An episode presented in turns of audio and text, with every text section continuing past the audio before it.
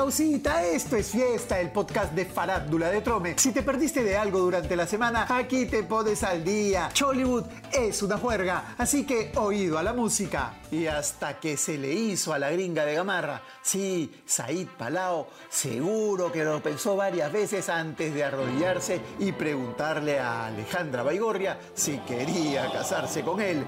La pareja está pasando sus vacaciones en Filipinas y en medio de la playa, Said sacó una roca y Ale se emocionó porque se le nota que siempre ha querido casarse y tener una relación estable que sus ex no se atrevieron a darle. Ay, ay, ay. Lo cierto es que todos han felicitado a la parejita y esperan que se casen pronto. Hasta han dicho que ya era hora. ¡No!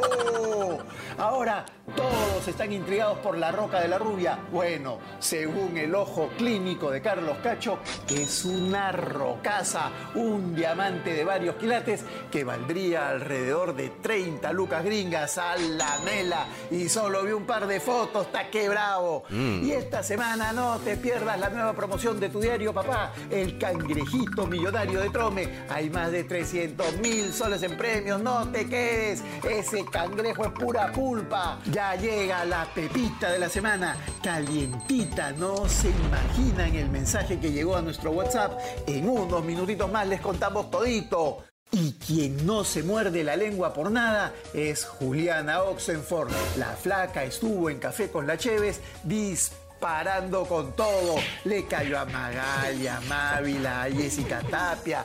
Se quebró cuando habló de su ex, el periodista Álvaro Ugaz, y hasta soltó sus gallazos como buena. Pero eso no fue todo. También recordó la relación que tiene con su papá, el actor Marcelo Oxenford, al que dedicó unas sentidas palabras, diciendo que hay padres que no quieren a sus hijos. Pero no lo juzgo. Hay gente que se odia a su padre. Yo no lo odio. O sea, lo natural sería que todos los padres amen a sus hijos. Pero hay padres que no, no aman a sus hijos. Y bueno, es lo que me tocó, Katia. Por eso Lucía, su media hermana, le mandó una indirecta en sus redes sociales respondiéndole que quien joroba no es feliz, toma mientras. Y ahora sí, llegó lo que todos esperaban. Esta es la pepita de la semana.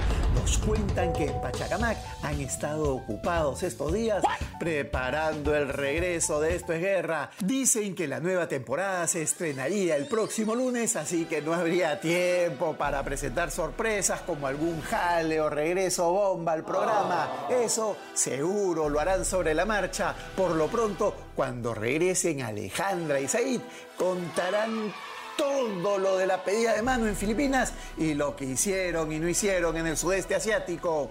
Y eso fue todo. Volvemos recargados la próxima semana. Toma tu vuelto, llorarás, llorarás. Esto es fiesta, el podcast de farándula de Trome. No hay más. Chau, chau. ¡Me muero!